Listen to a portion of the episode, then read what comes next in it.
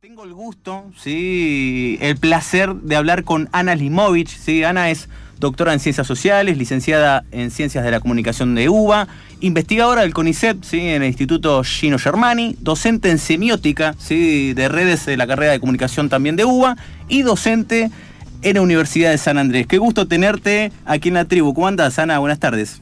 ¿Qué tal? Buenas tardes. El gusto es mío, Juan Pablo, de estar conversando con ustedes. ¿Cómo andas, Ana? ¿Bien? ¿Tranquila? Bueno, eh, para ir al grano, bueno, algunos detalles particulares, estructurales del debate. Bueno, 15 puntos tengo promedio, ¿sí? De audiencia, ¿sí? No sé si estabas al tanto.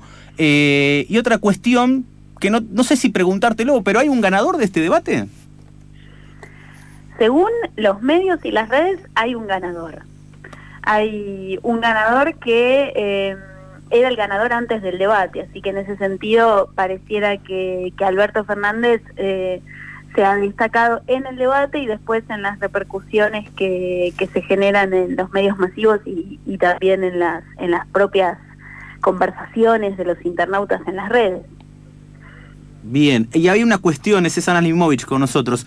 Eh, eh, para vos, en sí, si tenemos que desmenuzar o, desentrañar eh, por qué ganó Alberto, si tenés que pensar por qué ganó Alberto el, el debate de ayer. Un debate que para mí no, no es un debate, ¿no? Pero bueno, después eh, hablamos un poco de eso.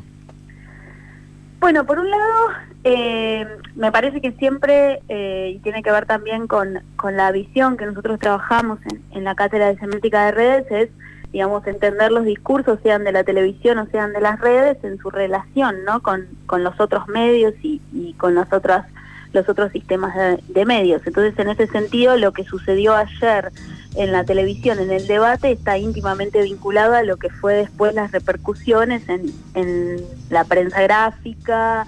Algunos medios directamente hoy hablan de un ganador y de que Alberto Fernández salió presidente este, y por supuesto también de lo que sucedió en las redes sociales.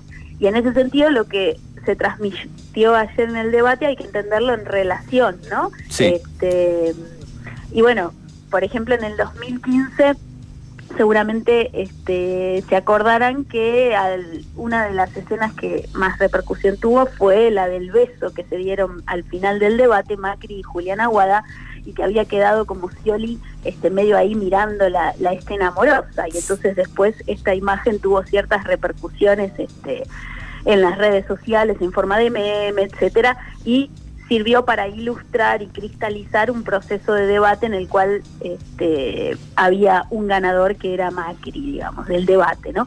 Y en este caso me parece que lo que sucedió este, al final del debate también muestra como lo que había sucedido durante en esa imagen en la que Alberto Fernández está rodeado de todo el resto de los candidatos y Macri está hacia el final eh, del escenario y se termina, digamos, acercando, ¿no? Y entonces me parece que en ese sentido eh, Alberto Fernández pudo combinar distintos eh, modos de, producir este, sus discursos en el debate. Por un lado, se, mostró capaz de reconocer los problemas que tiene hoy el país a nivel económico, por ejemplo, la necesidad de, conseguir dólares para pagar la deuda, y por otro lado, proyectó un gobierno con ampliación de derechos sociales y políticos, como la creación del Ministerio de la Mujer, y me parece que en ese sentido la lectura de los medios y, de los de ciertas conversaciones en las redes coincide con que este, sorprendió además con una postura ofensiva hacia Macri, dado que los sondeos lo ubican este, como ganador a varios puntos de distancia.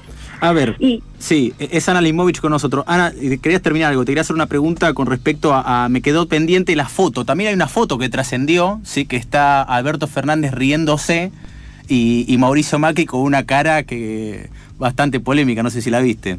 Sí, sí, la vi, la vi la foto. Este, sí, se transformó como ya en un, en un meme, ¿no? Del debate. Primero me parece que esa foto que, que bien vos este, traes a la escena, está bien resaltarla porque el debate terminó siendo bastante polarizado entre ellos dos, dando a Alberto como ganador y, y, a Macri este, claramente en el medio de la crisis económica que estamos viviendo, como el debate se vino a insertar en ese, en ese marco, ¿no? Este, y esa foto también lo muestra Macri un poco como desubicado, ¿no? Por la, por el rostro. Sí. Este, y Alberto bastante como centrado en la situación, y me parece que también tuvo que ver con este este movimiento que hizo Alberto este, ayer, en el cual se dirigía en segunda persona al presidente, esto de entérese presidente, y ahí bajó una modalidad que por momentos hasta generaba la situación artificial de que le hablaba a Macri pero miraba a la cámara, ¿no? Entonces decía entérese presidente y le hablaba a la cámara, pero ahí me parece que apeló a desmontar ciertas promesas no cumplidas este, del macrismo en estos en estos años y también en el debate anterior.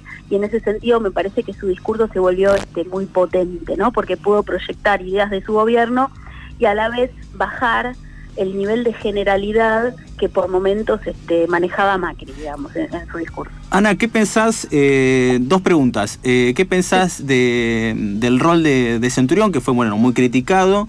Eh, ¿Pensás que Expert pudo sacar provecho del debate, por ejemplo? Y la segunda, me, voy para otro lado, el tema del dedito, que se ha, puesto, se ha puesto muy vulgar el tema, se ha mencionado que, que, que eso, por ejemplo, le llena mucho, si querés, al, destinatario de, Macri, ¿no? Al protodestinatario de, de Mauricio Macri. ¿Pensás que ese dedo tiene alguna importancia, por lo menos para, para el que no está decidido o para el voto blando que se dice?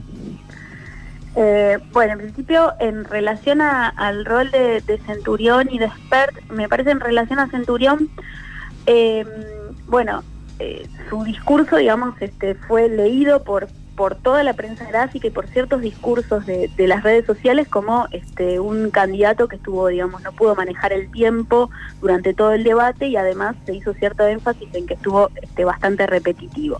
Me parece que si de todo un debate, digamos, lo que queda y los modos de, en los cuales tu discurso circula están vinculados a este, cómo manejaste el tiempo, bueno, eso habla de que no ha tenido eh, cierta repercusión eh, lo que ha dicho, como ciertas frases bastante contundentes este, y que bastante alejadas de, otros este, verosímiles, entonces estaba hablando como de, de posiciones muy extremas. Y me parece que si entonces lo que circula es que tuvo problemas para terminar su discurso a tiempo con el reloj, entonces me parece que su discurso no puede entrar eh, bien a, y tener repercusiones este, en la sociedad, que en ese sentido se volvió un discurso muy poco potente, además de que este, generaba este, frases este, que contenían un nivel de banalización de temas muy complejos, como vamos a terminar con el curro de los derechos humanos. Y además la repetición de ciertas frases que me parece que en ese sentido le jugó bastante en contra.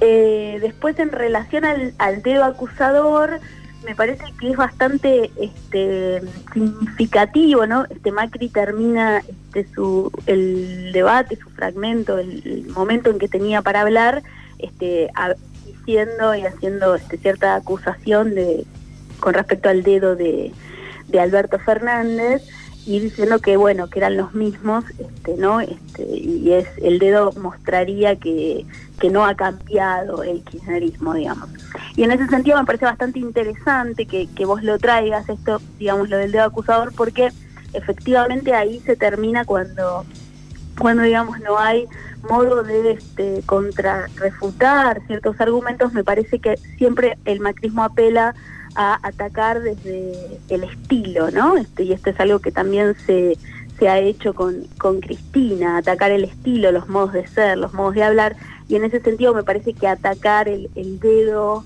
este, para dirigirse a otro es atacar como cierto estilo crispado, ¿no? Y ya hemos este, escuchado bastante de esto.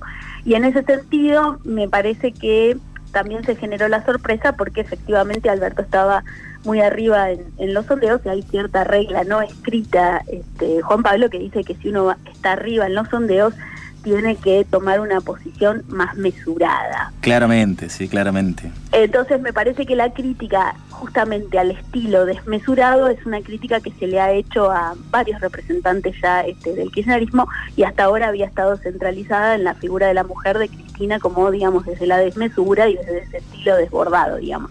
Y ahora aparece nuevamente este, en Alberto.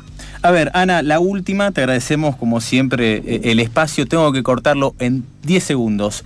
¿Qué pensás, eh, eh, por dónde va a girar el próximo debate? Que bueno, que es el próximo domingo. ¿Qué, ves? ¿Qué podés desentrañar que, pueda pasar o, que, o, qué se espera, por lo menos de los dos principales, no? El modo del debate tan reglado y sin la posibilidad de contraplano, sin la posibilidad de una pantalla partido, implicó que al no tener la posibilidad de responderle al otro candidato cuando hablaba o tener muy poco espacio, este, muy poco tiempo, la respuesta muchas veces estaba en las redes. Bueno, a ver qué dicen los seguidores de Macri de lo que dijo Alberto. Así que me parece que el próximo debate va a ser como una especie de respuesta a este debate que no tuvo pantalla partida, que no tuvo este, metasignos del otro, este, del otro candidato mientras uno hablaba y el que estaba muy reglado. Así que me parece que en ese sentido vamos a, este, a ver un Macri ya más preparado para responder, para sumarse al debate y responderle al otro y por otro lado vamos a ver a los candidatos este, de la oposición me parece que atacando más con argumentos a Macri para que tenga que responder algo que ayer no se generó demasiada conversación en ese sentido. Ana, como siempre, un, placer y un abrazo enorme. Bueno, muchas gracias a ustedes por invitar. Bien, pasaba Ana Limovich, ¿sí? doctora en Ciencias Sociales, licenciada...